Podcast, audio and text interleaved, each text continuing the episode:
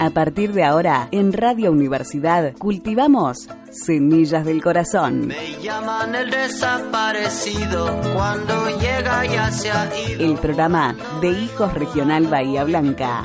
Semillas del Corazón, porque lo imposible solo tarda un poco más. No me encuentran, yo no soy.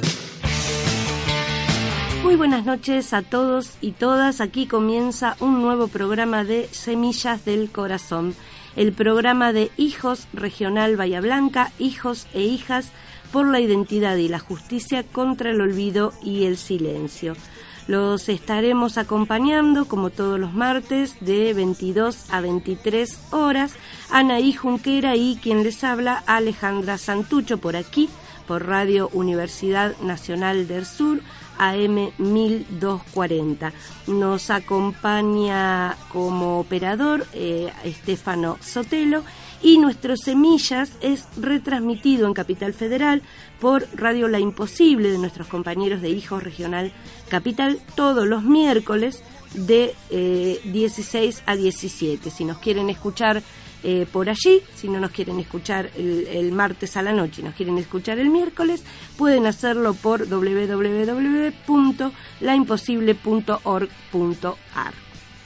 Muy buenas tardes. Buenas noches. ¿Cómo va? Muy bien. Bueno, empezamos una nueva semana de nuestro Semillas del Corazón. Y vamos a empezar con eh, un temita que eh, lo teníamos eh, esperando un poco porque, eh, bueno, eh, queríamos que se pasara un poco el furor de lo que fue el, eh, la restitución de un nuevo nieto, un nuevo hermano, como decimos nosotros, un nuevo hijo de desaparecidos que restituyó su verdadera identidad gracias a, a la labor, al trabajo de abuelas de Plaza de Mayo y este bueno y gracias a él mismo también que se buscó no eh, estamos hablando precisamente del el nieto 130, como lo denomina la prensa, un, un nuevo hermano, Javier Matías Darroux Mijalchuk, ese es todo el nombre y el apellido. Eh, que bueno, estuvimos eh, conversando un ratito con él, ¿no? Van a escuchar una nota que por supuesto es grabada, porque a pesar de que esperamos un tiempito, estaba muy ocupado igual también, así que bueno, iba a ser complicado eh, tenerlo eh, en el mismo día del programa, pero bueno, accedió a una, a una muy linda entrevista que pudimos hacerle en estos días, ¿no? Bueno, Eh, así que vamos a escuchar la, la entrevista en donde nos cuenta cómo, cómo fue su propia búsqueda y este, la historia de, de, de sus padres, de él y la búsqueda de un posible hermano o hermana este, que está buscando, ¿no? Exacto. Así que bueno, vamos directamente a la entrevista y escuchamos eh, de su propia voz eh, la historia de este, en nuestros Semillas del Corazón, de este nuevo hermano restituido eh, que volvió al lugar, como decimos siempre nosotros, de donde nunca lo debieron haber sacado. Bueno, estamos en comunicación con Javier Matías Darroux Mijalchuk. Él es el último de los nietos restituidos por abuelas de Plaza de Mayo y bueno, un poco como nosotras este, llamamos, eh, un nuevo hermano que vuelve junto a nosotros y a nosotras al lugar desde donde nunca los tendrían que haber llevado, ¿no? Eh, él es hijo de Elena Mijaluch y eh, Juan Manuel Darroux, ambos desaparecidos en diciembre del 77. Eh, Javier, acá desde nuestro programa Semillas del Corazón de Hijos Bahía Blanca en Radio Universidad te saludamos, Alejandra Santucho y Anaí Junquera. ¿Cómo estás? Hola, ¿cómo están ustedes? Buenas tardes, muy bien. ¿Qué tal? Buenas tardes. Eh, bueno, nada, queríamos dejar pasar unos días de la conmoción que fue este el, el, eh, tu, tu restitución o tu presentación allí en Abuelas, ahora nos vas a contar bien cómo fue, eh, y bueno, y poder charlar un poquito más relajados con vos. Eh, en primer lugar eso, si nos podés contar un poquito cómo fue este camino, cómo llegaste a la restitución de, tu identidad, cómo eh, llegaste a abuelas, si, si este, sospechabas, eh, bueno, que nos hagas un poquito un raconto de, de cómo fue esta devolución de tu identidad verdadera, ¿no?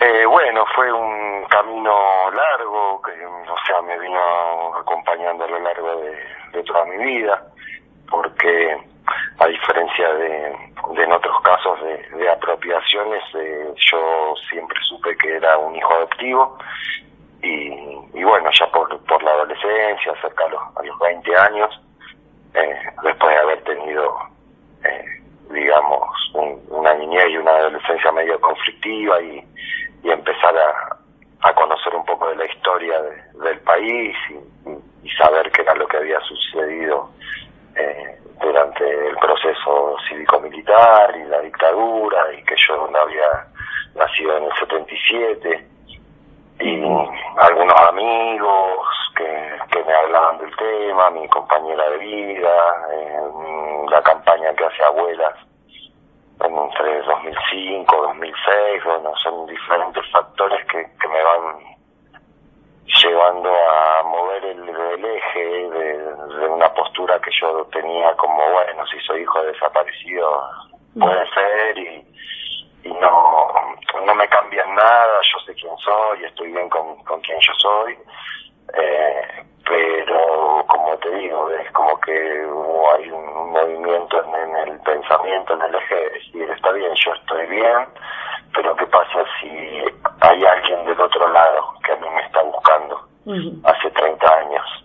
Y, bueno, e, ese fue el clic que me llevó a, darme cuenta que la mía era una postura muy egoísta y que si bien eh, por ahí eso era un paso fuerte y que podía encontrar con, con un montón de, de tener que enfrentar un montón de, de verdades que por ahí uno eh, prefiere por ahí evitar eh, la verdad la verdad siempre es, es sanadora y bueno es un derecho así que bueno me acerqué a la filial de Abuela de Plaza de Mayo en Córdoba y yo no tengo muy buena memoria, o sea, creo que tuve una entrevista y les conté un poco por qué era, que, que yo eh, consideraba que podía eh, ser hijo de desaparecidos y, y entonces, bueno, en base a, lo que yo les conté, quedamos en que, bueno, que ellos se comunicaban para, si me iban a dar una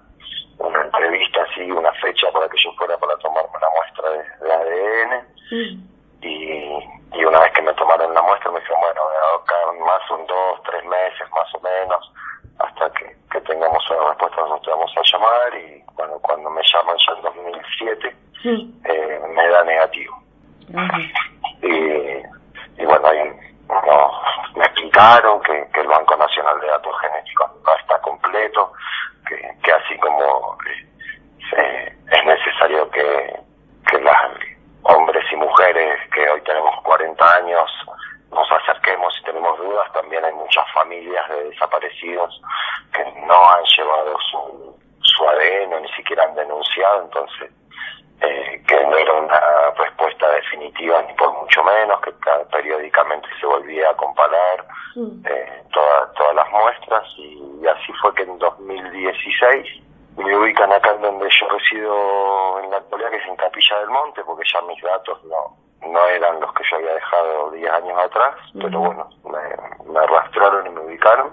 Y se acerca a la puerta de mi casa una mujer que yo no conozco y que no la volví a ver tampoco y me deja dos números de teléfono, me dice, mira, comunicate con esta persona que es de Conadi, que tienen una información para darte, es todo lo que me informaron Así que me comuniqué con esa persona y me dice, mira, tenés que acercarte hasta la filial de abuelas. Eh, tenemos una información importante para darte, pero es personal, no te podemos hacer nada por teléfono. Así que bueno, coordiné ahí en dos, tres días, el 25 de octubre del 2016, fue un martes que pude ir hasta la filial. Y ahí estaba eh, Analía de, de Conadi, Marita Sánchez de Abuelas, y, y había otra chica, una psicóloga, creo que mm. María Molas es el nombre. Y bueno, me dijeron que había una afiliación positiva del 99,9% con, un grupo familiar que era Darru Mijalchuk, que es un tío, que hace 40 años que me estaba buscando. ¿Que recién ahí, recién ahí ellos habían dado la sangre?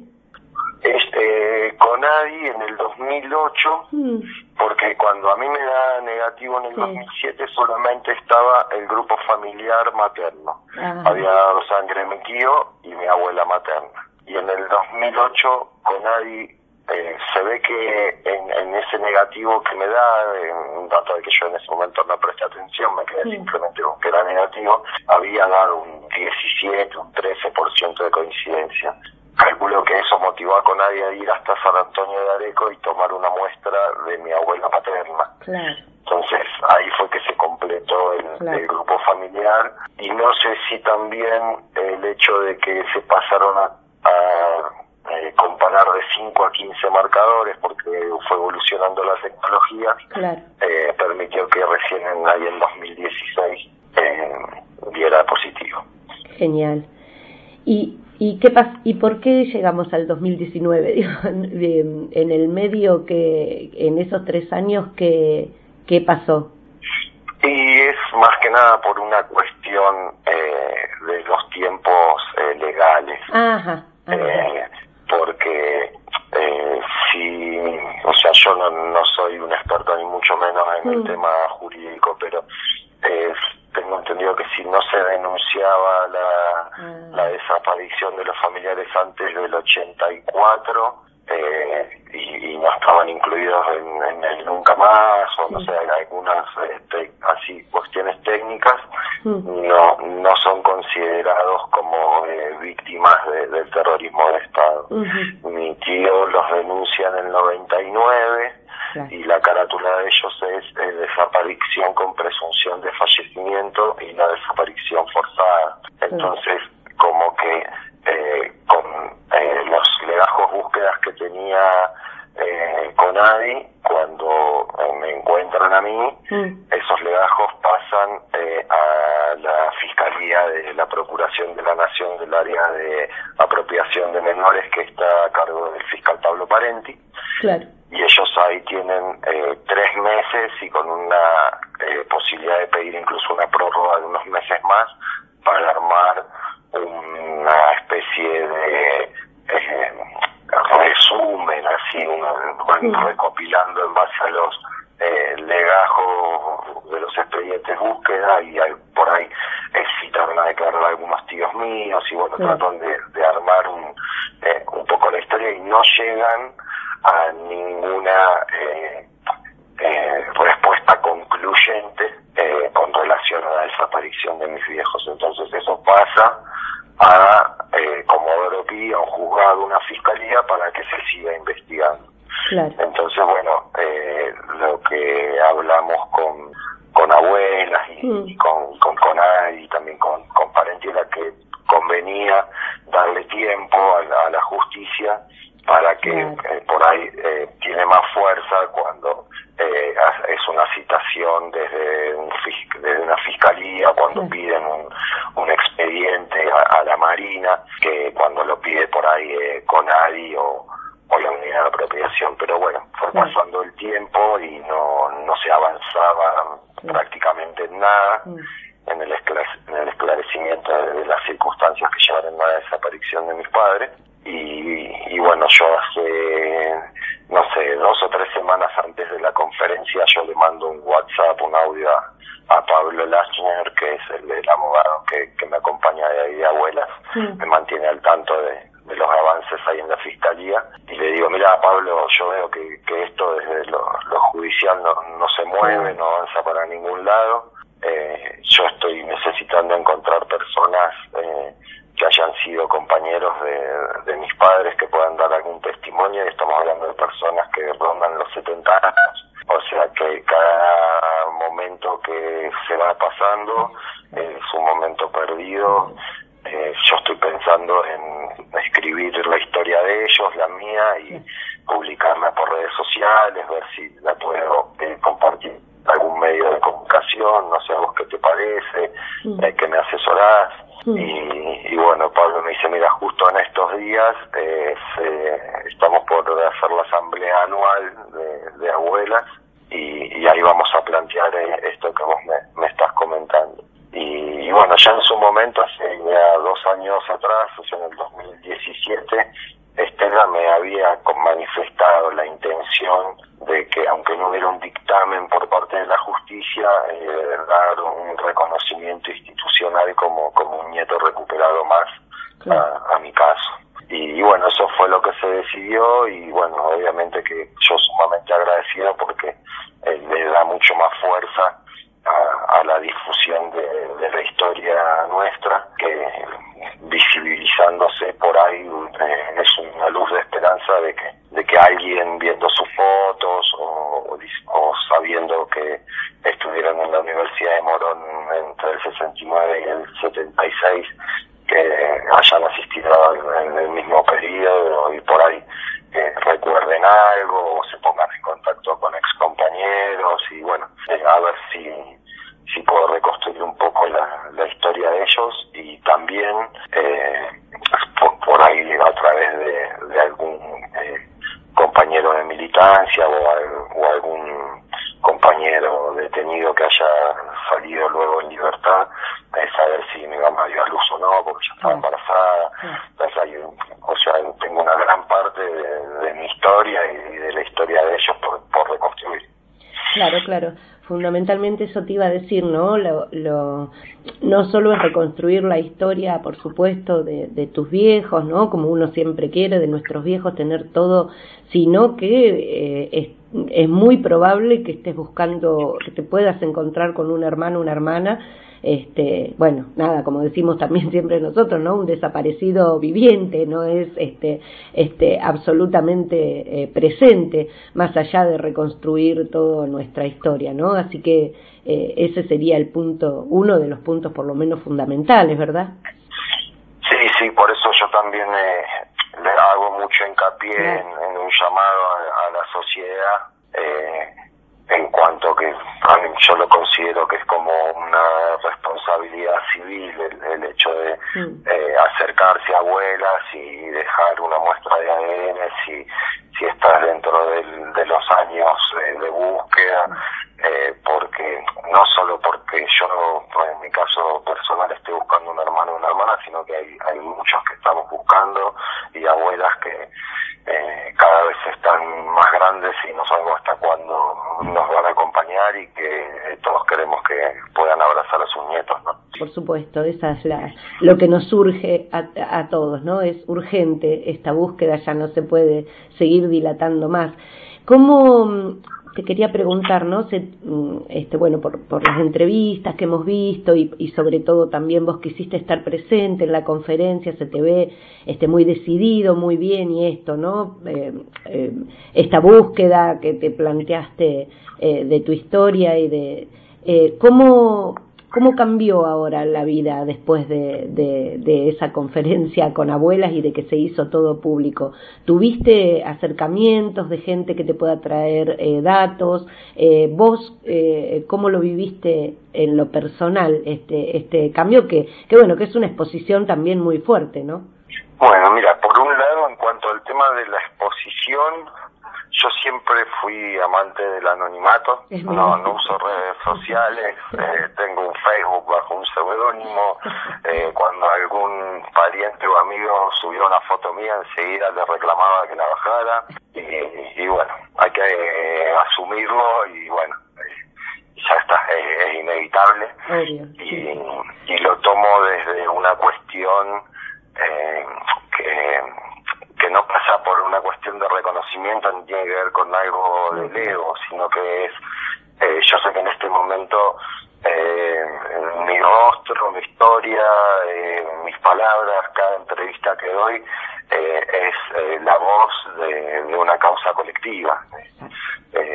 entonces, eso me da mucha fuerza y me, digamos que es lo más gratificante, sentir eh, yo siempre sentí que, que tenía una deuda, eh, que la tengo aún con, con la sociedad, que, que me, me, ha brindado la sociedad más de lo que yo le he devuelto. Y, bueno, el hecho de poder eh, participar con, con mi historia y como decís vos, con, con esta aparente fortaleza que, que puedo eh, llegar a, a demostrar exteriormente, eh, poder hablar por, por muchos que por ahí me he cruzado con, con hermanos con los que he hablado y que me han eh, abrazado fuertemente y agradecido justamente tener eh, esta fuerza y esta claridad para poder eh, expresar eh, la realidad de muchos que por ahí por diferentes características personales, emocionales, eh, no, nunca se han podido animar a, a contar sus historias, ¿no? Eh, y, y por el otro lado también se me ha acercado muchísima gente, eh, tanto eh, gente relacionada a la militancia de, de la década del 70 como militantes eh, de, actualmente de diferentes organizaciones de derechos humanos, eh, como que en eso siento que eh, cobró un impulso eh, que, como, o sea, me reitero, ¿no? Visibiliza y pone en, en, tema y en boca de todos hoy eh, eh, las cuestiones de los derechos humanos y del terrorismo de Estado en un momento muy muy crítico, ¿no? En el que hay un negacionismo instaurado muy importante y por el otro lado me da fuerza en mi búsqueda individual de, de que pueda aparecer algún dato y eh, reconstruyendo hipótesis y, y bueno, ese es un trabajo duro que requiere de fortaleza y de entereza emocional, pero pero bueno, es, es el trabajo de la lucha por la memoria que, que no nunca puede ser eh, callada ni olvidada y, y por la verdad y, y la justicia no en ese sentido yo me siento muy fuerte. Por supuesto y estamos eh, como imaginarás en absoluta sintonía bueno, desde nuestra agrupación, eh, bueno, hace 24 años que, que, hemos formado, acá en Bahía Blanca 24 años, vamos para 25 que hemos formado la agrupación Hijos y bueno, por supuesto los lineamientos siempre fueron esos, ¿no? Y este, de esta lucha colectiva sobre todo, ¿no? Con los 30.000 este, adelante y por supuesto también eh, con la lucha eh, particular, digamos, o, o, buscando las historias personales, pero siempre, ¿no? Con, con, las historias de los 30.000 como bandera. Eh, así que bueno, eso eh, nosotros cuando aparece un nieto, como llaman las abuelas, nosotros decimos, bueno, un hermano más para esta lucha. Algunos no pueden, por supuesto, pero bueno, esta era la característica que quería decirte que, que vemos en vos, que te vemos muy, muy firme en tus convicciones y en tu lucha y sabes muy bien qué querés y, y, y a dónde vas, ¿no? Así que, eh, ¿tenés hijos, eh, Javier? No, no, ah. no tenemos, estamos buscando y, y bueno, no no se nos ha, ha dado por ahora, pero pero bueno, seguimos en, en, en, esa búsqueda. Sí, que eso también es importante, ¿no? Que da, darle la verdad cuando uno tiene sus propios hijos que también sepan de dónde vienen, ¿no? Quiénes fueron sus sus abuelos y cuáles fueron sus historias y sus militancias. Bueno, eh, la verdad que te agradecemos un montón desde el Semillas eh, del Corazón de aquí, de Hijos Bahía Blanca, por, por este ratito que te tomaste. Te agradecemos eh, la, la, comunicación. Estamos a disposición para lo que necesites, para lo que si tenés que venir a Bahía en algún momento o hacer algo o necesitas un dato, acá estamos, consideranos este, tus compañeros, tus hermanos. Así que, bueno, eso. Muchísimas gracias por, por habernos dado este ratito. No, por favor, gracias a ustedes y bueno, en algún momento seguramente eh, iré hasta, hasta Bahía Blanca y, y obviamente que están en un lugar bastante, digamos, con una presencia eh, militar bastante importante, así que su lucha debe ser dura. Y... Muy dura, muy dura, pero resistimos. Ah, así que bueno, bueno. Eh, yo, yo les agradezco mucho a ustedes y, y mira, te cuento, yo estoy, mm. que pensaba que esta semana ya lo iba a hacer, mm. pero bueno, el amigo que me va a ayudar no todavía no nos pudimos poner en contacto, pero yo voy a armar un, un blog o una página de Facebook sí. en la que voy a contar bien toda la historia, voy a subir fotos y bueno, después yo eso lo voy a compartir para que lo puedan eh, así reenviar por, por las redes que ustedes manejen y por los conocidos que tengan para seguir visualizando eh, sobre todo las fotos de mis padres. La, la difusión, perfecto. Bueno, muchísimas gracias Javier, te mandamos un abrazo muy muy grande desde Bahía Blanca. Bueno, otro para ustedes. Lloré lloré, lo siento, me pasa cuando miro mucha publicidad, los ves. Están tan contentos en los afiches nuevos de algún celular en la calle.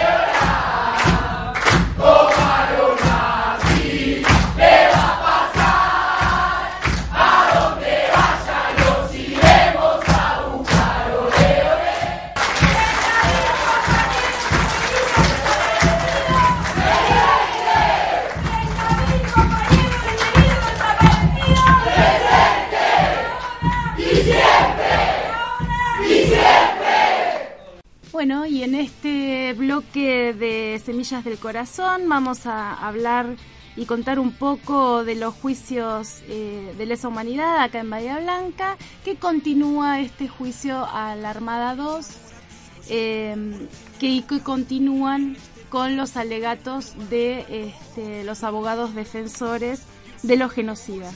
Las audiencias continúan este jueves 4 y viernes 5 y este seguirá sucediéndose así un- unas audiencias más hasta que este, podamos llegar a las palabras finales y la sentencia que esperemos sea dentro de poco. Dos meses le calculan más o menos los, los jueces, ¿no? Dos meses más. Lo que pasa que en el medio nos agarra la feria judicial. Así que, este, bueno, eso alarga un poquito los tiempos de, de- audiencia. Eh, pero bueno, la, es la etapa final, luego de la, la defensa, de los alegatos de la defensa, ahora están los particulares, digamos, los abogados eh, particulares, luego viene eh, la defensa oficial, que también pidió algunas fechas, y luego serían lo que llaman palabras finales, que esperemos, esperamos que el tribunal traiga a todos los imputados aquí a Bahía Blanca. Esa fue por lo menos la- lo que lo que la intencionalidad que, que transmitió el tribunal que quería aunque sea una audiencia tenerlos a todos sentados aquí de Sí, los de los cuales, digamos, de los 17 que tenemos, que están, digamos, siendo juzgados, eh, dos están escarcelados y eh, el resto tiene prisión domiciliaria, de los cuales solamente cuatro presencian las audiencias acá en Bahía Blanca, el resto los ve eh, por Comodoro Pi, salvo uno, este Martínez Loiri, que Lo ve este, lo desde ve Necochea. desde Necochea. Entonces, eh, esperemos que este, todos los imputados este, se encuentren eh, en la sala para las palabras finales. Exacto. Esa- En la fue- sala de acá, ¿no? En la sala de acá, de Acá de Colón Bahía 80. En Colón 80, en la Universidad Nacional del Sur, donde se están llevando adelante los juicios. Eh, recordamos que todos tienen domiciliario o están en sus casas, va, no sí. hay ni uno en prisión, ¿no?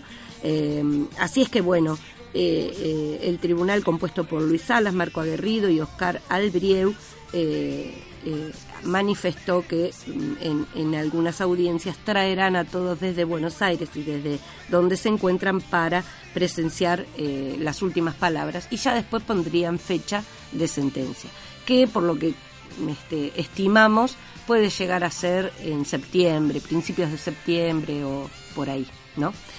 Eh, bueno, pero también hay otras novedades Sí, que tienen que ver con la pata civil de la dictadura, con los genocidas civiles. Hay, hay un par de novedades que no dejan de ser eh, interesantes, y digo interesantes por la, este, digamos, por el entorno en que estamos viviendo, ¿no? Por la situación, por la coyuntura que se vive con respecto a los juicios de lesa humanidad, donde lejos de avanzar algunas cosas retroceden y donde lejos de este, acelerar eh, desaceleran y bueno, todos los problemas que todos los que nos escuchan y los que nos conocen saben que venimos reclamando. Pero bueno, sucedieron dos cosas en estos últimos en estos últimos días eh, con precisamente civiles y me refiero específicamente en primer lugar a la causa de eh, Hugo Mario Sierra y Gloria Girotti. Ellos, recordamos, son eh, quienes fueron secretarios del juez eh, Federico Madueño, juez de la dictadura Federico Madueño, eh, que fueron señalados por numerosos testigos como haber estado presentes cuando eh, se realizaban los interrogatorios a las víctimas. Este, hay, hay muchas anécdotas dando, dando vuelta y muchas declaraciones, más que anécdotas de testigos, de qué era lo que, la actitud que tenían tanto Hugo Mario Sierra, abogado bayense, eh, y Gloria Girotti, también abogada bayense, en ese momento ambos secretarios eh, de, de Federico Madueño. todas estas, perdón, todos estos testimonios eh, fueron, digamos, corroborados ante la justicia, sobre todo ya en instrucción, venían desde hacía un, digamos, desde el comienzo de la democracia algunos, pero se pudieron este, ampliar y, y, y- y fueron prueba, digamos, de, de la justicia en el primer juicio acá en Bahía Blanca Exacto. en el dos, que fue desde el 2011 y 2012 eh, que fue el juicio eh, el primer juicio del quinto cuerpo de ejército ¿no? y, eso permitió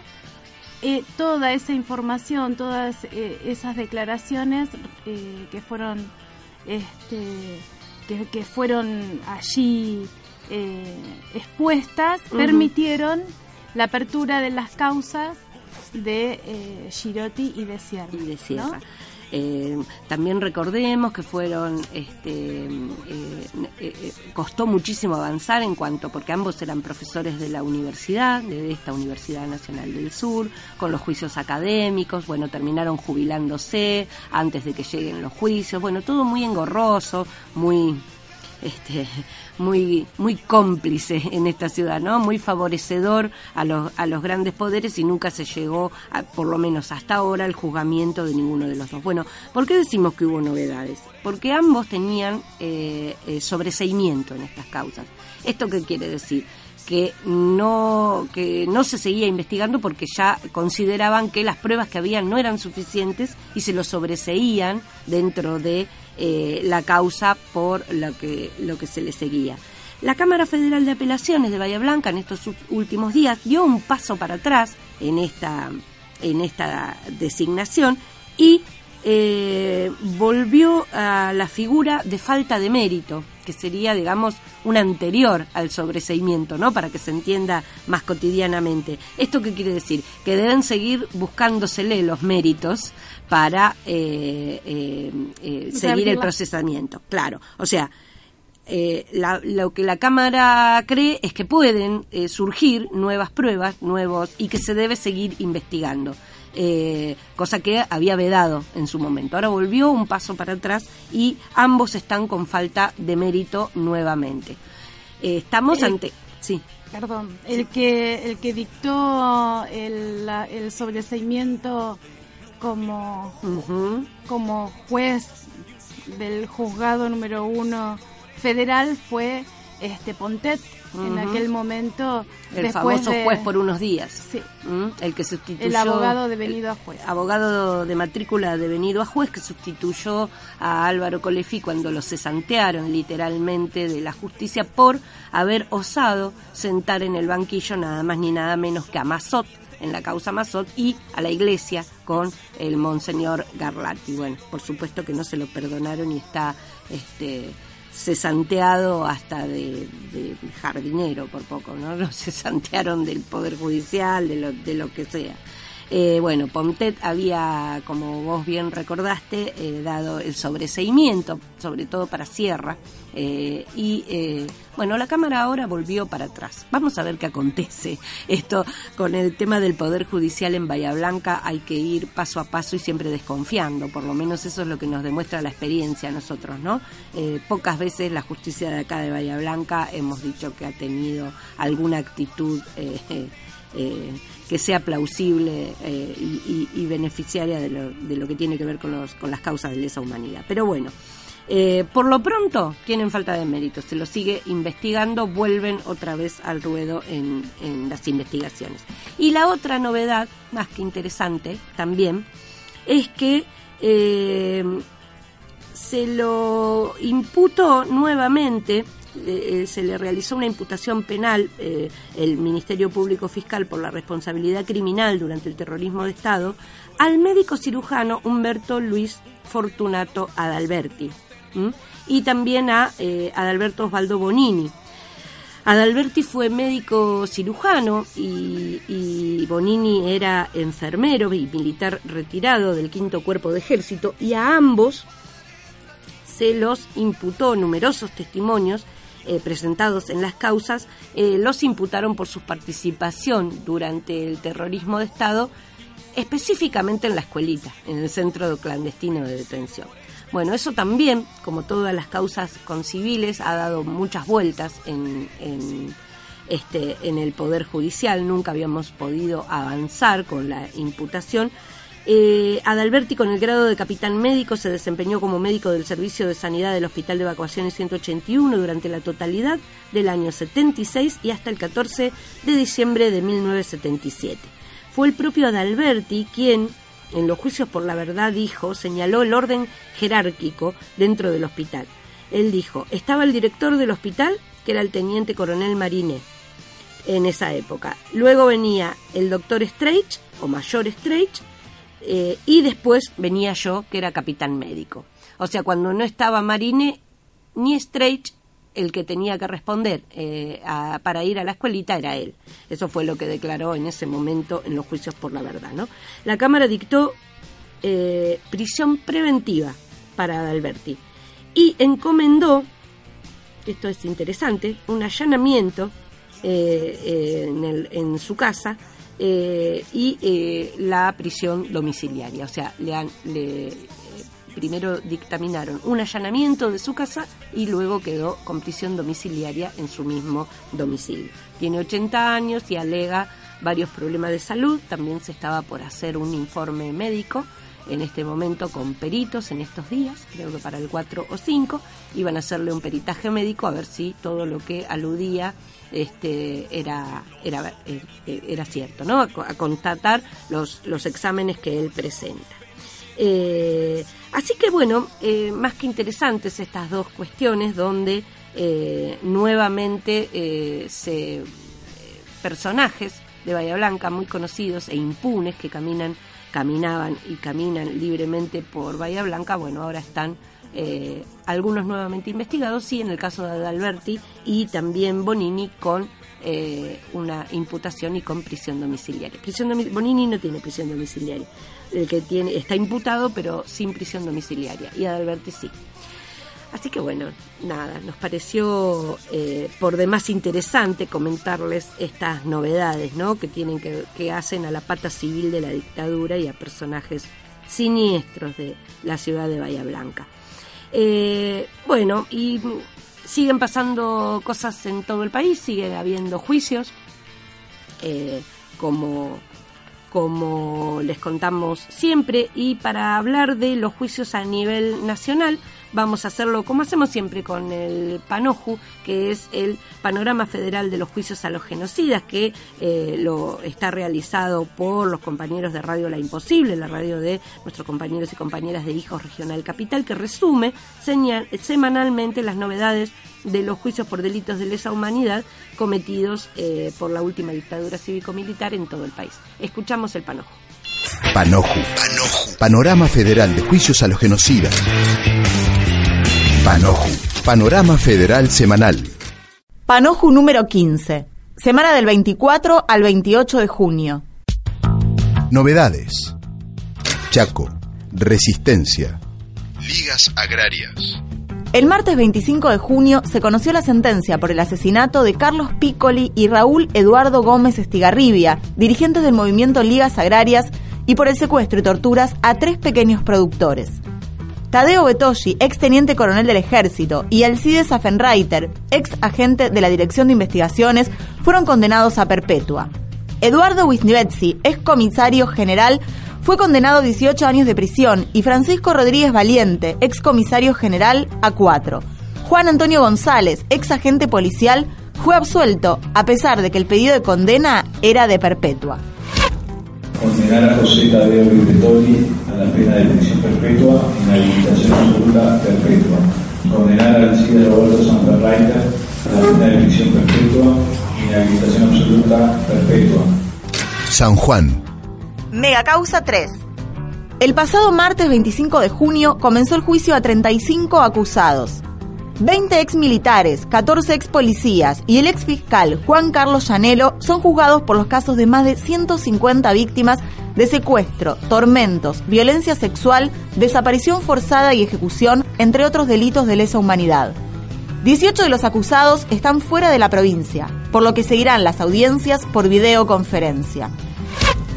fue tal el aporte que hicieron los jueces y fiscales de ese, en ese momento Dante Vega, fiscal general.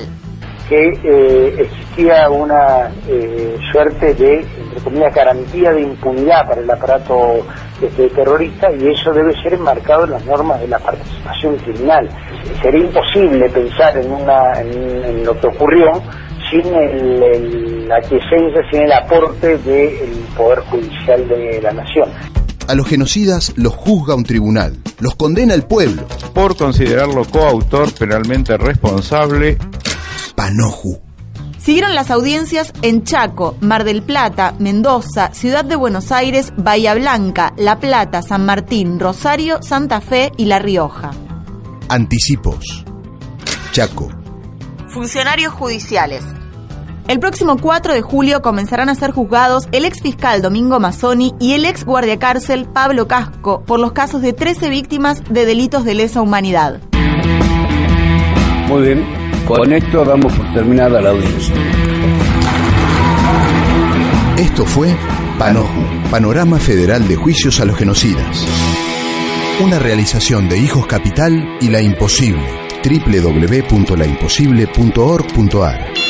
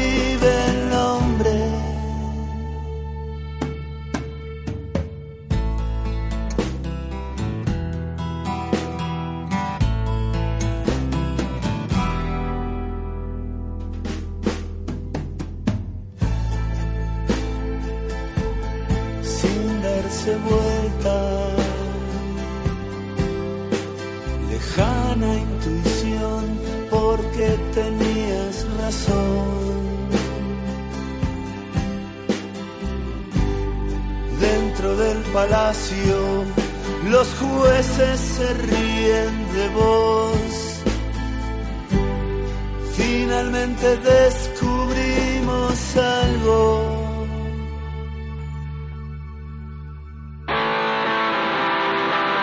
esperando el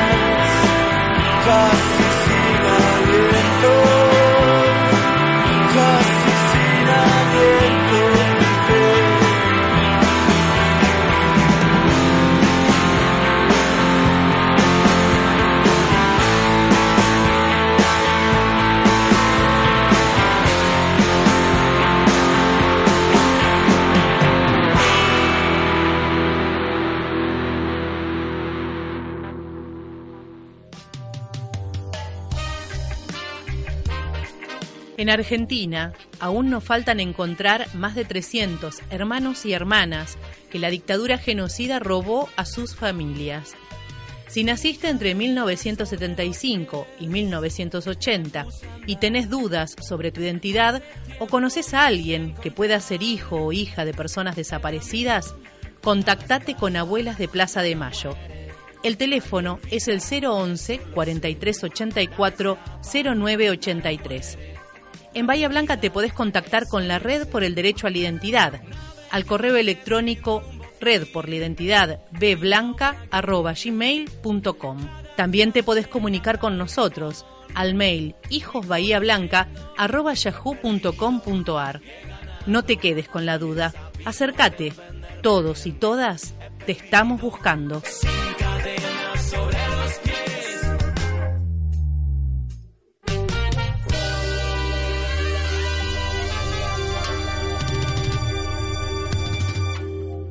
Bueno, y acá en Bahía Blanca eh, estuvo eh, la semana pasada Hugo Yasky, eh, el secretario general de la CTA y legislador eh, por Unidad Ciudadana, y estuvo en una charla de sobre producción y el trabajo. Y su charla, bueno, versó sobre las condiciones actuales de los trabajadores y cuáles son las, eh, los objetivos del gobierno actual y cuáles, este, cómo se cumplimentaron, cómo, cómo son y este, cuáles son las perspectivas y las metas este, que tiene el, el gobierno actual, el gobierno macrista neoliberal, este, para seguir eh, fortaleciéndose y consolidándose eh, en, allí como, como presidente, como para las futuras elecciones y por supuesto sobre las mentiras de los sectores poderosos y sobre los que verdaderamente deciden en el país. Eh, también allí habló, como por supuesto estamos en un año electoral, sobre la importancia de la unidad del espacio opositor a este gobierno este, depredador de este, todas las, las condiciones de la dignidad humana. Así que bueno, vamos a estar escuchando un pedacito en donde en donde él comenta eh, que estamos en un momento histórico, eh, que, que, bueno, que en un momento histórico en el sentido de que este, ha logrado, de que el gobierno de Macri ha logrado engañar a las personas con mentiras y que estas mentiras son utilizadas como herramientas para poder eh, seguir detentando el poder. Sí, y hay un tramito muy importante también que por ahí se complementa un poco con lo que veníamos hablando en el otro bloque y con lo que tiene que ver con eh, justamente el poder judicial, ¿no? Habla, le, le, da una gran importancia a lo que tiene que ver con el laufer, eh, esto de eh, cómo la justicia eh, emplea su poder, como es por supuesto una de las patas más poderosas que tiene el poder real, eh, el poder judicial, este, bueno, y cómo utilizan ese, ese poder justamente para perseguir, encarcelar, algo que siempre en nuestra ciudad, yo esto lo quiero remarcar, porque siempre, siempre en nuestra ciudad se habla, ¿no? Este, de Comodoro Pi, de la, de la cloaca de Comodoro Pi, todo, nadie tiene empacho en hablar de eso, pero nadie habla tampoco de las cloacas que tenemos en el Poder Judicial en Bahía Blanca. De eso nunca se habla acá en ningún sector. Todos se acuerdan de Bonadío y de Comodoro Pi, pero bueno, a la hora de este cuando hay que hablar de las de, de, de las cloacas que tenemos también acá, como estábamos hablando en el bloque anterior, este bueno, somos escasos los que decimos algo. Sí, y cómo se incrusta en cada lugar, digamos, uh -huh. este método que eh, es un método eh, globalizador por lo Absoluto. absolutamente de, de, todo el mundo, ¿no? Pero eh, se nota específicamente en lo que es la región latinoamericana. Claro, por supuesto. Bueno, vamos a escuchar, vamos a escuchar. la palabra de Hugo Yasky. ¿Cuánto hubo de fuga de capitales en la Argentina? ¿Cuánto sigue habiendo todos los días? Es el país que más fuga de capitales tiene en el mundo. Eso se está financiando con la deuda externa porque esas corporaciones necesitan que este gobierno llegue al final de su mandato y que este gobierno gane la próxima elección. Los sectores del poderoso de la poderosa casta ruralista de la Argentina. Acá estamos en Bahía Blanca y ustedes saben de lo que estamos hablando. No estamos hablando de los esforzados productores de campo. No estamos hablando de los que quieren construir un futuro desde el trabajo rural. Estamos hablando de aquellos que son socios de multinacionales, que están explotando la riqueza de los argentinos y que después operan en, las, en la banca financiera y que después desestabilizan gobiernos populares. Las poderosas corporaciones mediáticas, las grandes fundaciones que financian empresas multinacionales, yanquis y de otros países, y que acá se vienen a poner el barniz de fundaciones, el poder ciudadano, democracia transparente, este, eh, creer para crecer, todos esos nombres de fantasía que nos inspiran ideas muy bonitas y que sin embargo esconden detrás los intereses de esas poderosas corporaciones. Y hay que nombrar un actor nuevo que no lo conocíamos antes. Y es ese, ese sector del aparato judicial conformado por jueces que han sido adoctrinados en los Estados Unidos de Norteamérica, en lo que conocemos hoy como el lawfare, como la guerra blanda, como el golpe blando.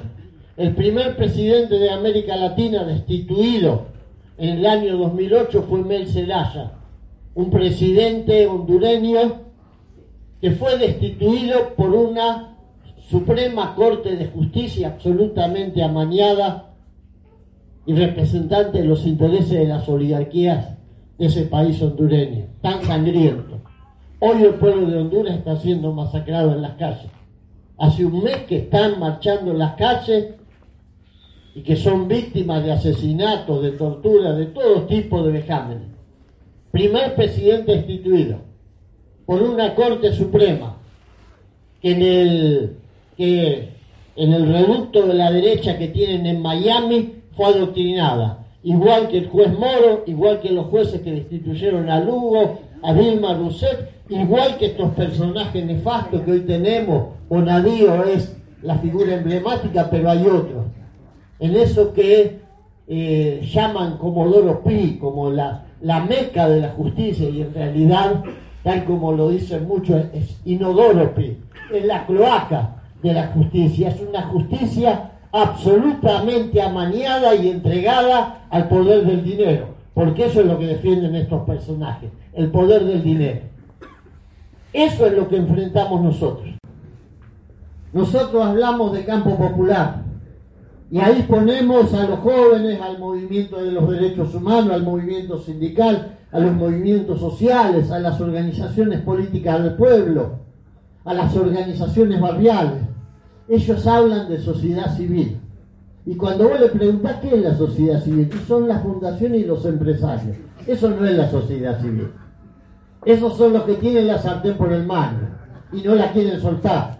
Porque ni siquiera meten a los empresarios pymes dentro de esa sociedad civil. La sociedad civil a la que ellos denominan como tal no tiene nada de civil. Es la sociedad de los que tienen el dinero, los especuladores financieros. Y el sindicalismo a ellos les pesa porque saben que ese campo popular lo tiene como núcleo. Y cuando digo como núcleo no lo digo en el sentido de que el movimiento sindical tiene que hegemonizar la construcción política popular. No lo creo así. Tiene que ser parte. Pero sí, en el momento de la pelea en la calle, es el núcleo más duro es el núcleo que tiene la fuerza, la organización, la capacidad de extensión territorial en todo el país. La Argentina tiene algo que no hay en otros países, comisiones internas. Acá se vuelven locos porque no quieren más comisiones internas, porque es tener al obrero organizado adentro de la fábrica, es el cuerpo a cuerpo que ellos no quieren. Ellos quieren que el sindicato esté lejos, que firme convenios nacionales, que los dirigentes sindicales estén en las cúpulas nacionales, pero que haya una distancia enorme entre el que está laburando y el que está atrás del escritorio. Y acá tenemos eso. Y eso es lo que hay que defender. Pero, como lo decía la compañera, yo voy a tomar sus palabras porque me parecieron extraordinarias. No puede haber desarrollo, evolución, triunfo del movimiento de mujeres escindido del movimiento popular. No puede haber. Es más, lo demostró el propio macrismo. Las mujeres del macrismo que quisieron ponerse al hombro la causa de la ley contra el aborto, las que se quisieron poner el pañuelo verde, terminaron chocando contra la pared. ¿Por qué? Porque forman parte de un movimiento que es absolutamente antipopular y que jamás va a acompañar ni va a consentir ninguna conquista que tenga que ver con fortalecer al pueblo en su, en su lucha. Bueno, y junto a Hugo Yasky estuvo en la mesa, estuvieron los precandidatos acá de Bahía Blanca, eh, estuvo nuestra compañera Ayelen Durán eh, como precandidata a senadora provincial eh, por la provincia de Buenos Aires, el precandidato a intendente Federico Susbieles y la precandidata concejal eh, Analía López. Eh, así que bueno, vamos a escuchar un pedacito de lo que este, allí dijo nuestra compañera Aye, Ayelen Durán. Eh, un poco inaugurando esta sí. precandidatura, ¿no? Poniendo, este, sentándose en el panel, este, por primera vez, digamos, después de la, eh, de la, este, justamente de su precandidatura. Así que, bueno, con todos los nervios que ello implica y con todo el orgullo de parte nuestra de que esté allí sentada, ¿verdad? así que bueno, la vamos a escuchar. eh, que estemos a la altura de militarla en todos nuestros territorios, ya sea los barrios, los gremios, eh, en cada espacio que podamos, militar esta boleta eh, a fondo, porque es la que es la boleta que nos puede devolver eh, la dignidad, la calidad de vida, el trabajo y, por, y también eh, nos da la oportunidad de volver a soñar con la patria que tuvimos eh, y sobre todo con la patria, desde mi lado, con la patria que soñaron nuestros 30.000 compañeros y compañeras. Así que bueno, eh, quiero,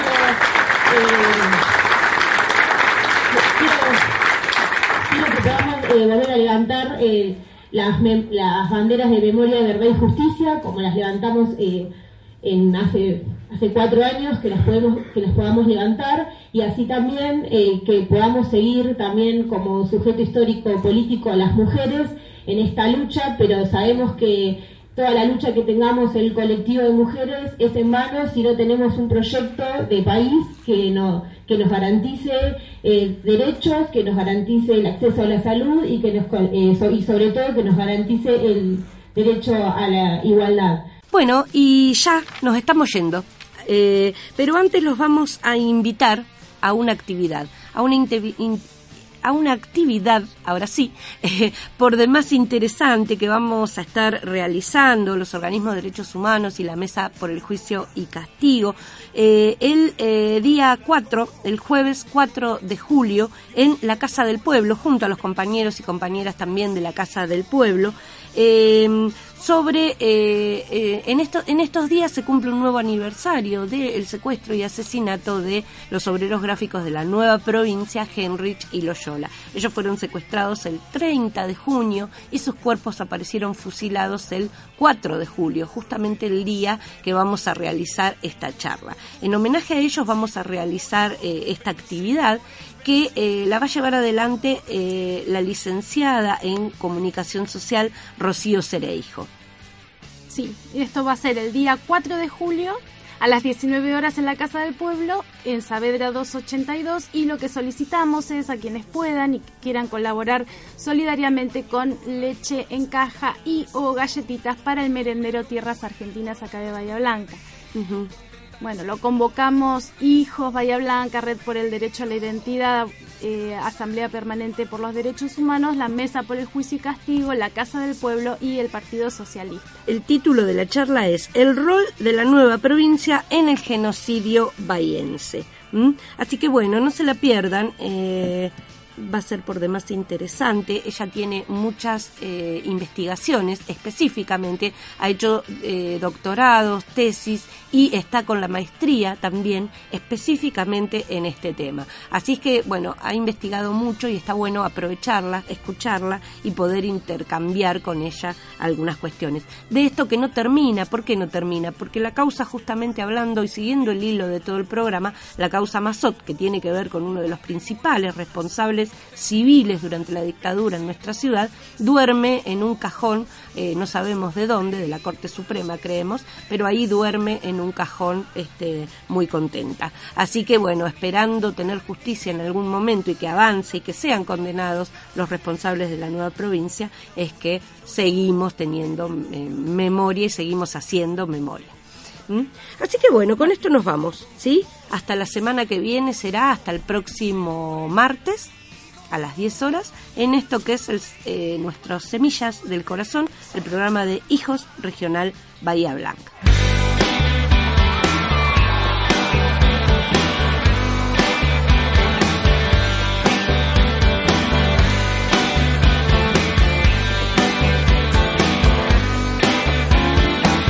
Nos empezamos de golpe, nos saboreamos de prepo, salidos de un cuento de amor. Vos venías de un viaje de mochilas gastadas, yo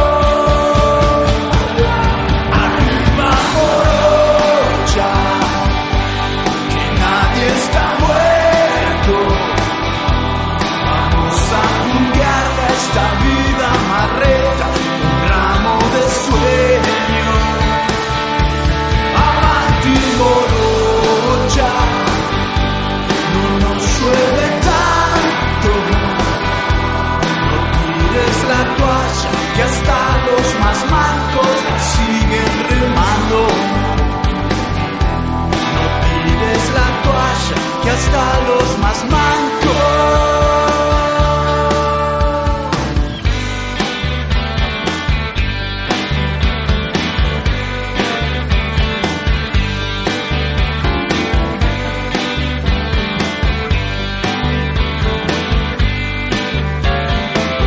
Nunca dejo que un ángel haga un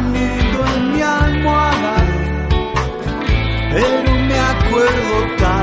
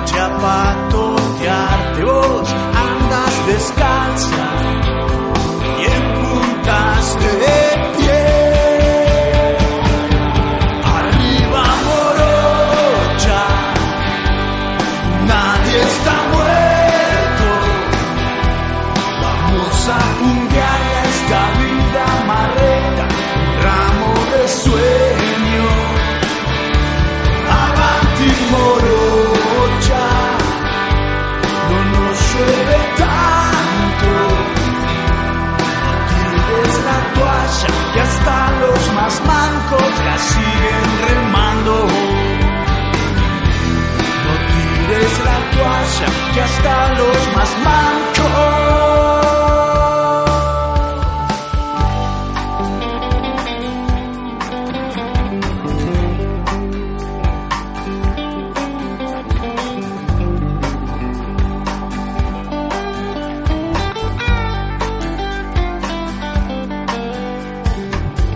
Es tan fácil perderse en las calles del miedo. No me sueltes la mano, mi amor. Mi casa es un desastre sin tu risa. No me dejaste ni las migas, a cara de perro estoy extrañándote.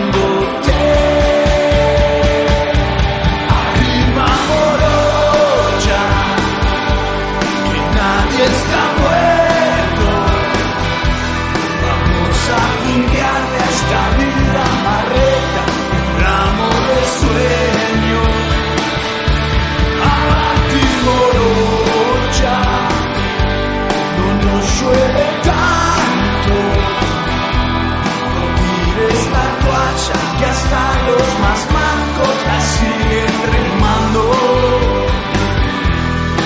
Tires la toalla que hasta los más mancos.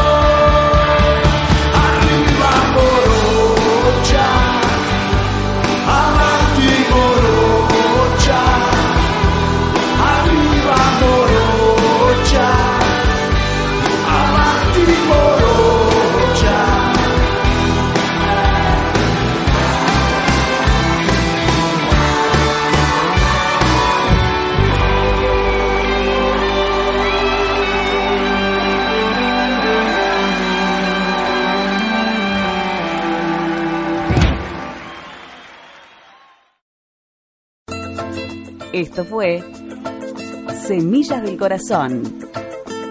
Me llaman el desaparecido, cuando llega ya se ha ido, volando vengo, volando voy, deprisa, deprisa, rumbo El programa de Hijos Regional Bahía Blanca. encuentran, yo no soy el que está enfrente porque ya me fui allá. Semillas del Corazón, porque lo imposible solo tarda un poco más. Yo llevo en el cuerpo